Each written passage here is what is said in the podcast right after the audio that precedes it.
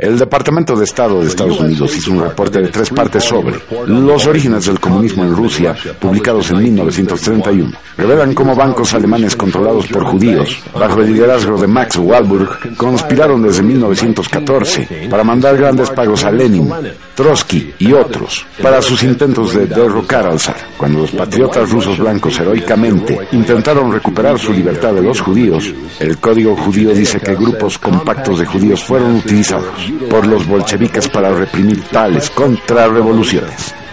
Claramente judíos y rusos nativos estaban envueltos en una lucha de muerte por el destino de Rusia. Desafortunadamente las masas judías ganaron. Desafortunadamente las masas judías ganaron. Las masas judías ganaron. Nosotros sobreviviremos. Eso es lo que nos dicen. Lo que quieren decir es que ellos sobrevivirán. Nos rendimos en noviembre, un momento cuando estábamos al borde de la victoria, traicionados por los cobardes y detractores en nuestras filas. ¿Cómo los enfrentamos? Nos uniremos, debemos unirnos por una Alemania más grande. Ahorcaremos a los especuladores, aplastaremos a los comunistas, desinfectaremos nuestro país de la Nos tenemos que sacrificar, tenemos que luchar, sí, porque solo entonces podremos triunfar. Y triunfaremos, triunfaremos, triunfaremos, triunfaremos, triunfaremos, triunfaremos. ¿Qué era exactamente la gran puñalada en la espalda de la cual Hitler siempre habló?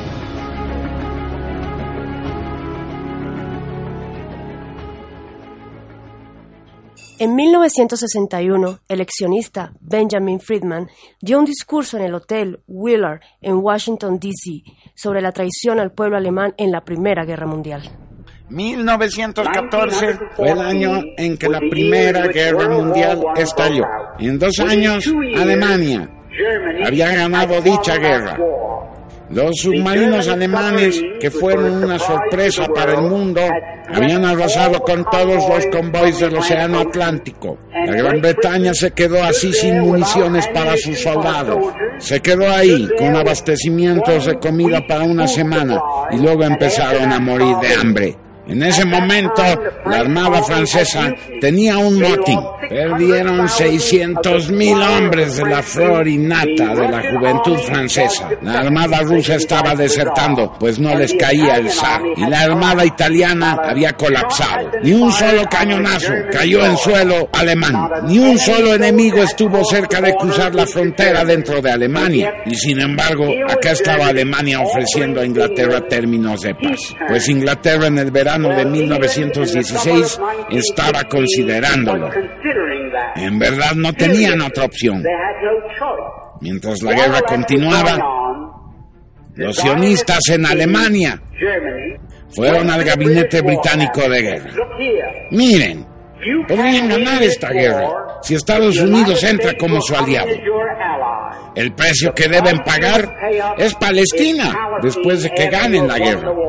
Y derrotadas Alemania, Austria, Hungría y Turquía, hicieron dicha promesa en octubre de 1916.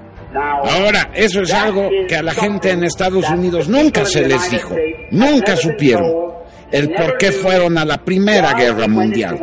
Después de entrar en la guerra, los sionistas fueron a Gran Bretaña y dijeron, tengamos algo por escrito que muestre que ustedes mantendrán su parte en darnos Palestina después de que ganen la guerra.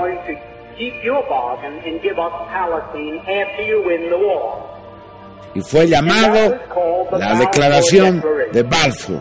La Declaración de Balfour delineaba, Gran Bretaña promete pagar a los sionistas por lo que han acordado a la consideración de traer a los Estados Unidos a la Gran Guerra. Ahí es donde todo el problema empezó.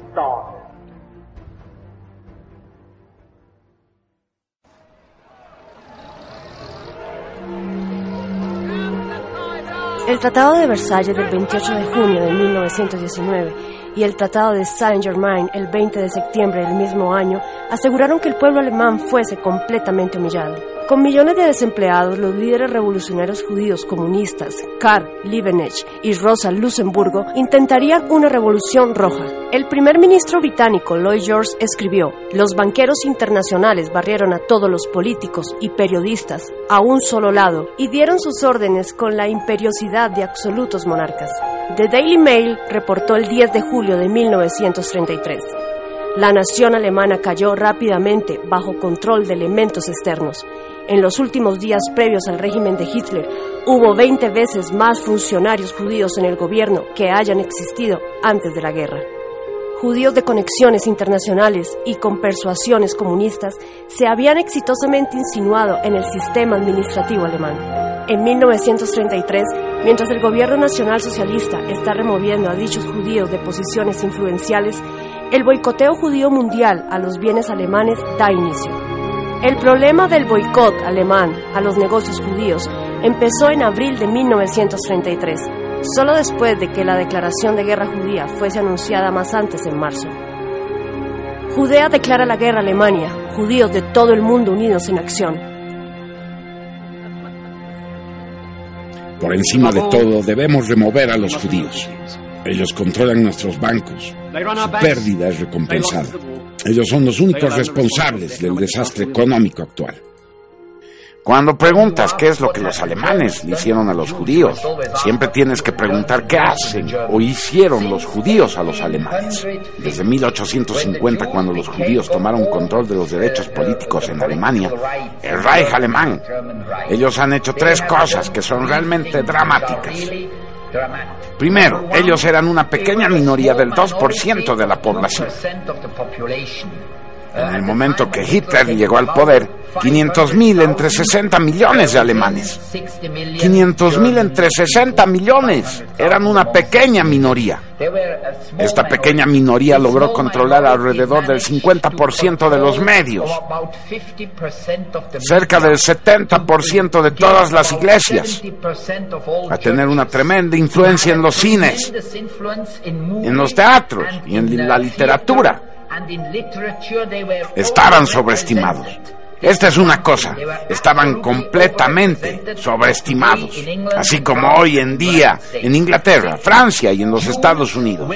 Segundo, los judíos estaban en el origen de muchos catastróficos quiebres financieros de bancos en Alemania entre 1870 y 1920. En ese tiempo causaron muchas quiebras. Todo esto está documentado. No es propaganda nazi o propaganda antisemita o árabe. Hay varios libros publicados, incluso por alemanes judíos, acerca de este problema. Ellos tienen a millones de alemanes, padres que han perdido sus ingresos, sus fortunas, sus ahorros, debido a los gángsters judíos, gángsters banqueros y especuladores.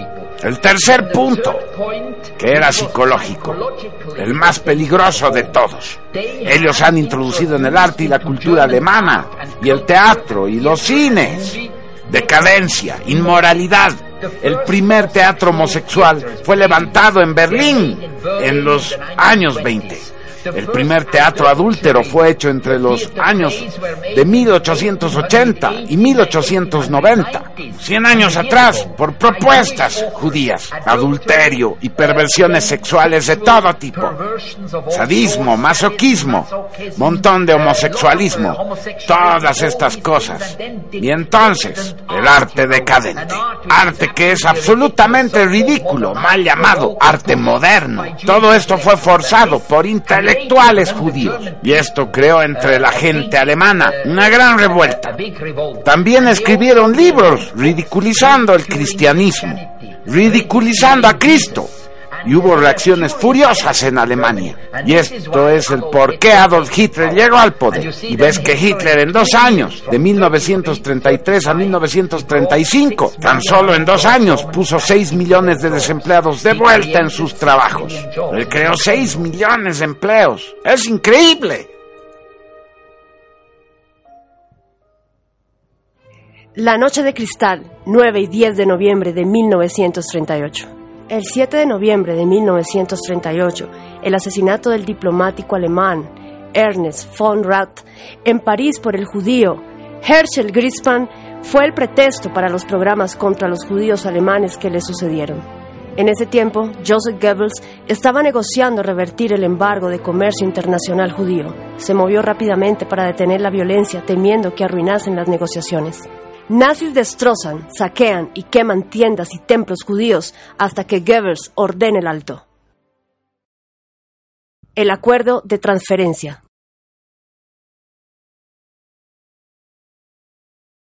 Negociaciones secretas entre los nazis y los sionistas en 1933 permitirían a los alemanes judíos con sus bienes irse a Palestina.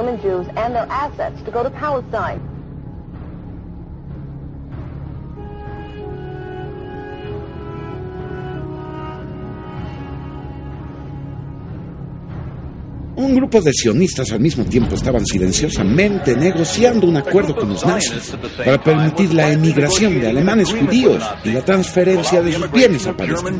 Ese tratado, reportado en agosto de 1933, fue un acuerdo de transferencia. Palestina, parcialmente ocupada por judíos en ese momento, fue cambiada radicalmente como resultado.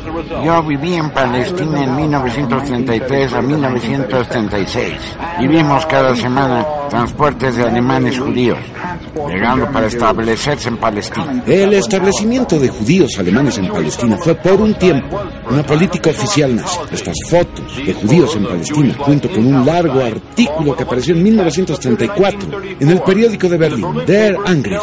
El editor, el ministro de propaganda de Hitler, Joseph Goebbels, un nazi visita Palestina, como título de un artículo de varias páginas. Un medallón fue acuñado por Goebbels en conmemoración. En un lado la esvástica, en la otra la estrella de David. Hitler demandó una concesión por el acuerdo de transferencia, que el boicoteo contra los nazis llamado por los judíos acá y en todas partes fuese rechazado por los sionistas. Los sionistas aceptaron dicha concesión. El acuerdo de transferencia, el acuerdo Havara. El acuerdo de transferencia fue un pacto que permitiría a los judíos emigrar de Alemania a Palestina con sus recursos intactos. Esto es contrario a toda propaganda anti-Hitler. El acuerdo fue concluido en agosto de 1933, siguiendo conversaciones entre oficiales alemanes y el Centro de Palestina de la Organización Mundial Sionista. Cada judío destinado a Palestina depositaba su dinero en una cuenta especial en Alemania. Los fondos eran usados para comprar bienes alemanes que eran exportados a Palestina y vendidos allá por la compañía poseída por judíos Havara en Tel Aviv. Ganancias de las ventas eran entonces entregadas al inmigrante judío a su llegada, un monto correspondiente al depósito inicial en Alemania. Por tanto, el acuerdo servía a la meta sionista de traer colonos judíos y capital de desarrollo a Palestina, mientras simultáneamente se lograba el objetivo alemán de liberar a su país de un grupo externo no deseado. Como resultado, el gobierno de Hitler apoyó vigorosamente la emigración de judíos a Palestina desde 1933 hasta 1940 y 1941, cuando la Segunda Guerra Mundial evitó mayor colaboración. Los soldados judíos de Hitler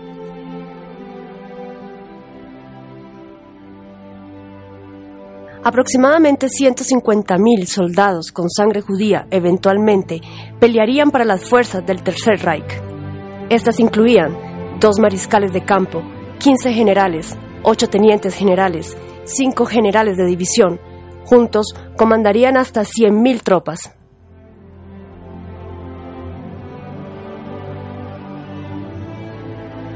Veinte judíos también ganarían el honor militar más alto del Reich, la Cruz de Caballero. Werner Goldberg, medio judío. Horst Geiner, medio judío. Recibió la Cruz de Hierro de segunda clase y la placa de herido de plata.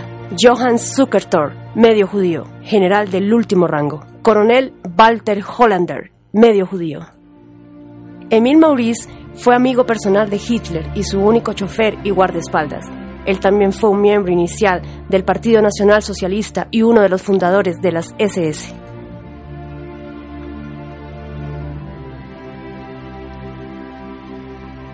El Führer apoyó a su viejo amigo cuando la ascendencia judía de Maurice fue descubierta, declarándolo ario honorario.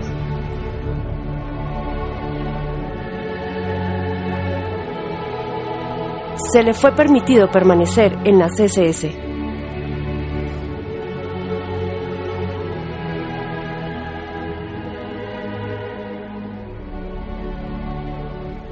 Esta historia continuará.